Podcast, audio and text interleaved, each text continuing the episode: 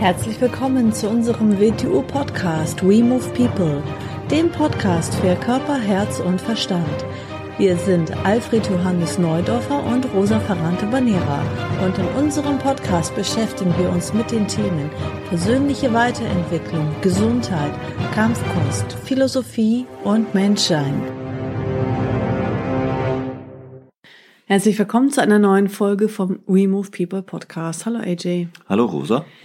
So, ähm, es geht heute um das Thema Beweglichkeit. Du sprichst nämlich ganz häufig von Beweglichkeit und damit ist natürlich nicht nur, damit meinst du nicht nur die körperliche Beweglichkeit, dass man besonders elastisch oder ähm, dehnungsfähig ist Nein, oder das, so. das, das meine ich nicht.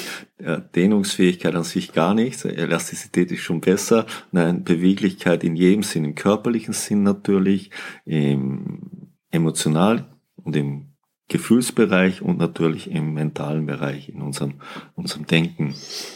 Also im Denken zum Beispiel kann man auch beweglich sein. Ja, genau. Und dann auch noch in der Vernetzung dieser Bereiche untereinander. Da kann man auch beweglich sein. Mhm. Beweglichkeit ist ja, wenn wir, wenn wir, das Körperliche ist ein gutes Beispiel, denn wenn man, wenn man, da, da ist am offensichtlichsten. Man weiß ja, wenn man angespannt ist. Und wenn man angespannt ist, ist man das Gegenteil von beweglich. Was heißt es angespannt sein? Das heißt, ich kann mich nicht entspannen, ich bin nicht beweglich genug, mich zu entspannen. So, da haben wir jetzt schon, was ich vorher gesagt habe, da ist eine, ein Schnittpunkt zu den anderen beiden Bereichen, zu den Emotionen, zum Fühlen und zum Denken. Mhm. Weil da ist die Blockade, weil weshalb kann ich mich denn nicht entspannen? Mhm. So, was ist es, wenn ich mich entspannen kann? Wenn ich angespannt bin, was mache ich dann eigentlich? Ich verbrauche sinnlos unglaublich viel Energie. Mhm. Weil ich, meine Anspannung heißt, ich mache eine Muskelkontraktion, wo sie nicht notwendig ist. Das verbraucht unglaublich viel Energie. Mhm. Und ich bin dann überhaupt nicht in der Lage, auf das, wodurch ich angespannt bin, zu reagieren, damit umzugehen. Mhm. Weil ich ja total blockiert bin. Mhm. Und wenn ich zu oft angespannt bin oder äh, die meisten Menschen sind ja dauernd angespannt. Das heißt, sie sind derweise angespannt, dass ihr, ihr normaler Körpertonus, den sie gewohnt sind, Anspannung ist. Das empfinden sie als ihren natürlichen Zustand. Sie kennen es gar nicht anders. Das heißt, dass sie weder mental noch emotional noch körperlich in der Lage sind, irgendetwas direkt zu begegnen. Hm weil sie ja, weil sie ja auf, auf, auf das Umfeld wie ein starres Objekt treffen und nicht wie ein bewegliches Objekt. Das heißt, sie, sie agieren nicht im Hier und Jetzt, sondern sie agieren in ihrem angespannten Zustand. Und wieso sind sie angespannt? Weil sie in einer Weltinterpretation sind, die sie so angespannt sein lässt. Und dann zu sagen, er muss das mal Übungen machen, sich zu entspannen, also funktioniert das nicht weil meistens ist dann das Entspannen nur ein Laschsein, ein sich fallen lassen. So, und kaum sind sie wieder in Wechselwirkung mit den Umständen, dann ist natürlich die Anspannung wieder da. Mhm. Sondern die Frage ist, wie, wie setze ich diesen Tonus im körperlichen, im emotionalen, im mentalen nach unten? Dass man halt auch, wenn man in der Welt agiert und ja. dort Schwierigkeiten oder Dinge auftreten, dass man da dann nicht zu sehr unter Anspannung gerät. Richtig, genau, ja. Ja. Im Alltag, in Was? der Praxis. In der also Praxis. Nicht, nicht, nicht sich irgendwie in eine Höhle flüchten ja. und dann sagen, oh, jetzt bin ich aber schön entspannt oder jetzt habe ich frei, jetzt habe ich Urlaub, jetzt bin ich entspannt, sondern halt die Kunst ist es im alltäglichen Leben. Der Wert ist nicht, dass du dich zehn Jahre in eine Höhle zurückziehst oder was immer diese Höhle sein mag. Und wenn du das erste Mal mit der wirklichen Welt in Kontakt kommst, dann ist von all dem, was du gedacht hast, dass du in der Höhle arbeitest, nichts mehr da. Mhm. Das ist es nicht. Du musst das unter allen Umständen sein können. Das ist wie Meditation. Natürlich kannst du mal äh, Meditation, was du immer drunter verstehst, im Kammerl, im, am Teppich, irgendwo üben, aber eigentlich muss da drum kommen, dass du im vollen ICE oder im Bus es machen kannst. Hm. Dass dich nicht irgendwelcher äußere Umstände von deinem inneren Zustand ablenken und weglenken. Hm. Ja, vielleicht können wir noch mal einmal ein bisschen in die Bereiche reingehen. Also wenn ich jetzt sage, ähm, Beweglichkeit im Denken, ähm, wenn jemand jetzt zum Beispiel sehr stur ist, von, von, von seiner Einstellung oder wenn jemand stur ist, weil er die und die Meinungen hat oder die Anschauungen hat oder ähm, dann ist es ja das Gegenteil von beweglich sein, ne? Mhm. Und Aber wie kann man äh, beweglicher ja, werden im was, Denken? Was ist in der, ja, was ist, was ist, ist das eigentlich wirklich Denken, Sturheit? Nein. Nee, das ist etwas festhalten. Es ist etwas festhalten. Verspannt sein im Denken ist das. Verspannt sein im Denken und es ist eine, es ist wieder ein Automatismus, es ist eine konditionierte Reaktion, die ich aber so oft gemacht habe, dass ich mich mit ihr zu identifizieren beginne und diese Art der Reaktion für mich zu halten begonnen habe. Mhm. Und deshalb halte ich ja dran fest. Mhm. Deshalb immer, wenn etwas in der Weise auftritt, dann geht diese Sturheit hoch. Und ich finde das auch sehr angemessen, wenn man so ist, wenn du so ein sturer Mensch bist. Aber eigentlich blockierst du ja jede, jede Lösung, jede sinnvolle Lösung. Mhm.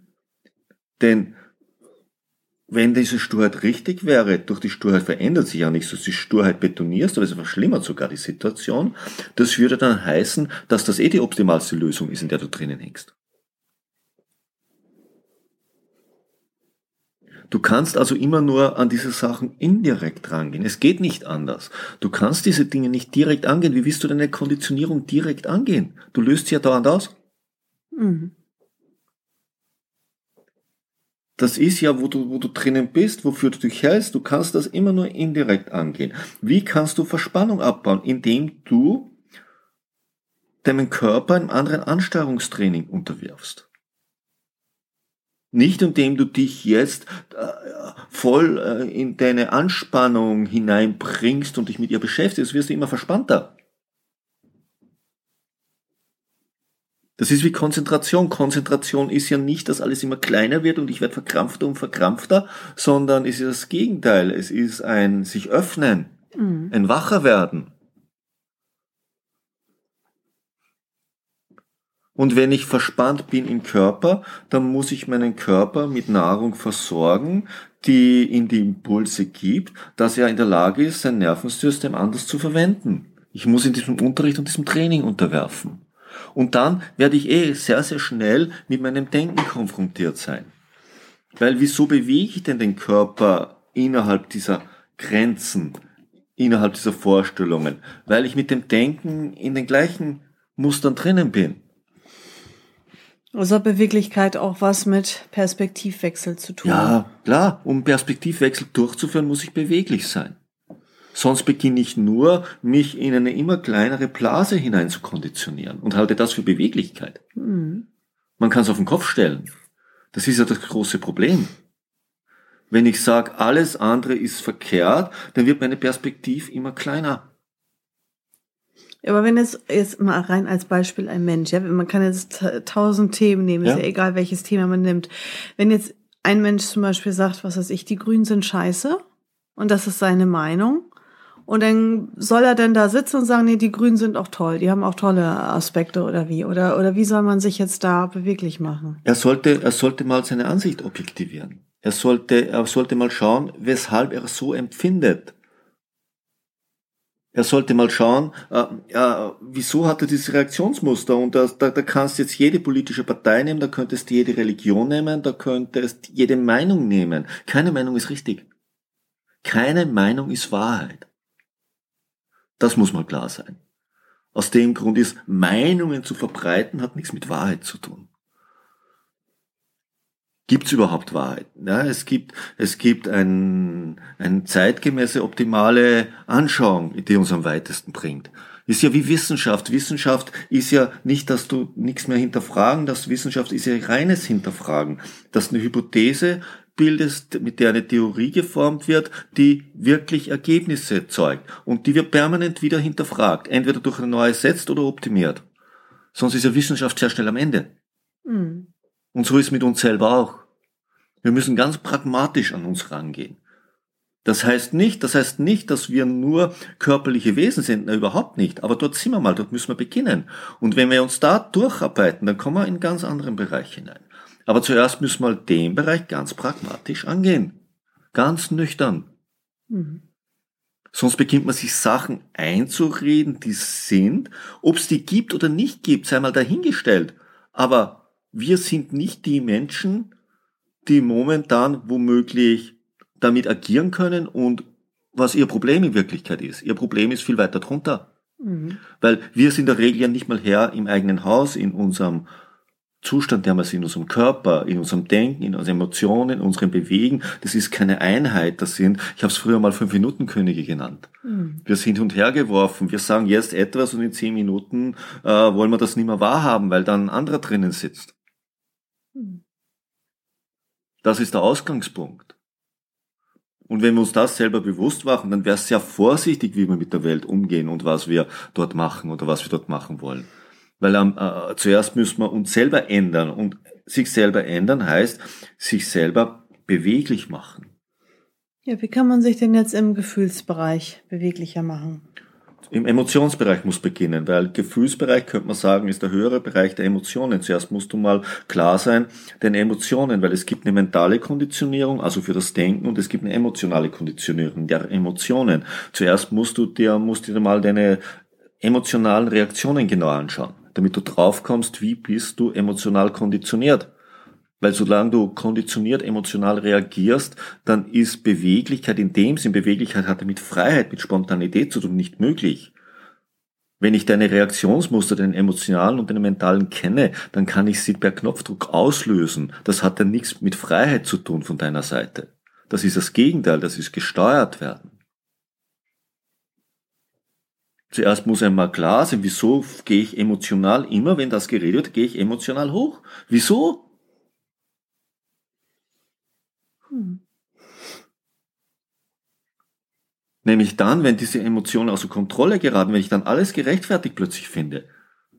Das erste wäre mal, dass man nicht mehr alles gerechtfertigt finden aufgrund seiner emotionalen Reaktionen.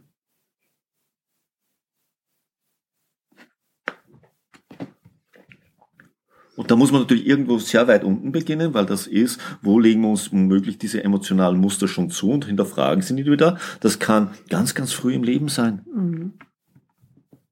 Jetzt kann es sein, dass wir im mentalen Denken intellektuell hoch entwickelt sind und emotional ein Baby geblieben sind. Mhm. Ist natürlich ein gefährlicher Zustand.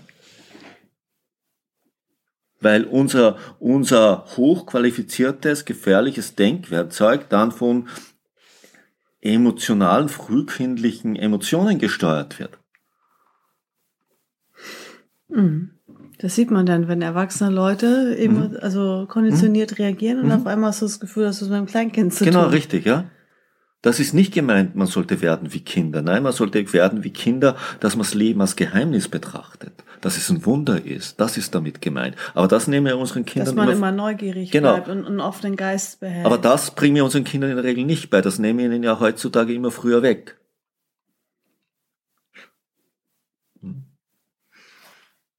Wir nehmen eigentlich die Beweglichkeit aus dem Leben raus. Mhm und sind dann ganz stolz. Und wieder, WTU Wing Chun ist halt ein Werkzeug, in dem wir an allen Bereichen die Beweglichkeit erhöhen mhm. und, und auch sie zu vernetzen beginnen. Und, und das kann man nur an sich selber studieren. Man kann es an sich selber studieren und an sich selber machen. Der Lehrer draußen, der ist immer nur, der dir einen Weg zeigt, den du damit ja selber gehen musst, wo du dich selber reinarbeiten musst, mhm. wo du dich selber durcharbeiten musst. Es, die Bereiche, durch die wir uns alle arbeiten, sind relativ identisch. Nur sie sind verschieden strukturiert ein bisschen. Aber wir alle haben diesen mentalen Bereich, wir haben den emotionalen Bereich, wir haben den körperlichen Bereich. Und gewisse Grundschwierigkeiten teilen wir alle mitsammen. Aber wir können sie nicht für andere lösen, wir können sie nur für uns selber lösen. Und damit haben wir sie für uns, für alle gelöst. Weil damit hat die Welt ein Problem weniger, nämlich dich. Hm.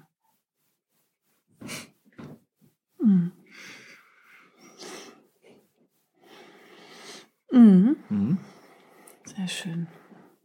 Ja. Das Ganze führt natürlich zu mehr Achtsamkeit und Aufmerksamkeit. Wie will man denn achtsam sein, wenn man konditioniert reagiert? Mhm. Wenn man wegen Banalitäten eigentlich alles gerechtfertigt findet. Wie will man denn dann achtsam mit der Welt umgehen? Mhm. Ja, oder anpassungsfähig an Probleme, an Schwierigkeiten. Ja, ja. Anpassungsfähig. Jedem Problem, sagt man so schön, wohnt die Lösung inne. Ja, es muss so sein, weil das ist Die zweite Seite des Problems ist die Lösung. Die zweite Seite der Schwierigkeit ist die Lösung. Aber wenn man es nicht erkennt, weil man nicht beweglich genug ist, sich dorthin zu arbeiten, weil es ist ja nicht gleich die ganze Lösung offensichtlich. Zuerst muss ich mich muss ich mich an das Problem anpassen, also Kontakt zum wirklichen Hintergrund des Problems oder Schwierigkeit kriegen und damit beginnt die Sicht auf die Lösung zu entstehen. Mhm. Ein Davonlaufen hat keinen Sinn, das wissen wir im Kleinen. Gibt es da eine Schwierigkeit und wir beachten sie einfach nicht, dann wird sie zu einem Drachen, den man mehr unter Kontrolle kriegen kann. Mhm. Mhm. Wenn wir das Gegenteil machen und ihn immer weiter füttern und, und anfeuern, gerät er auch außer Kontrolle. Und der erste Schritt ist erstmal, ähm, sich selbst zu beobachten und wahrzunehmen, wo man konditioniert reagiert. Mhm, genau. Mhm das wenn man, wahrzunehmen. Egal welche Anschauung das ist, egal was, wenn man irgendwo, wenn man, wenn es gleich hochgeht und man ist zu gar nicht mehr irgendeiner differenzierten Sichtweise in der Lage, dann sollte man nicht meinen, der andere ist das Problem. Dann sollte man gleich mal innehalten und denken, ups, was ist denn mit mir, was passiert da mit mir? Wieso denn? Mhm. Immer wenn ich denke, das ist scheiße, das ist nur scheiße und das ist nur scheiße und das ist nur scheiße und dann sollte man, das sagt nichts über die Sache aus, ob die gut oder schlecht oder äh, nichts ist nur schlecht und nichts ist nur gut. So. Mhm. Alleine die Anschauung ist ja schon wieder kritisch. Mhm. Ich darf ja Sachen differenziert anschauen. Es können Sachen gut sein, andere Sachen sind nicht so gut aus meiner Sichtweise. Mhm. Okay. Ja. Dann vielen Dank erstmal. Bis zum nächsten Mal. Bis zum nächsten Tschüss. Mal. Ciao.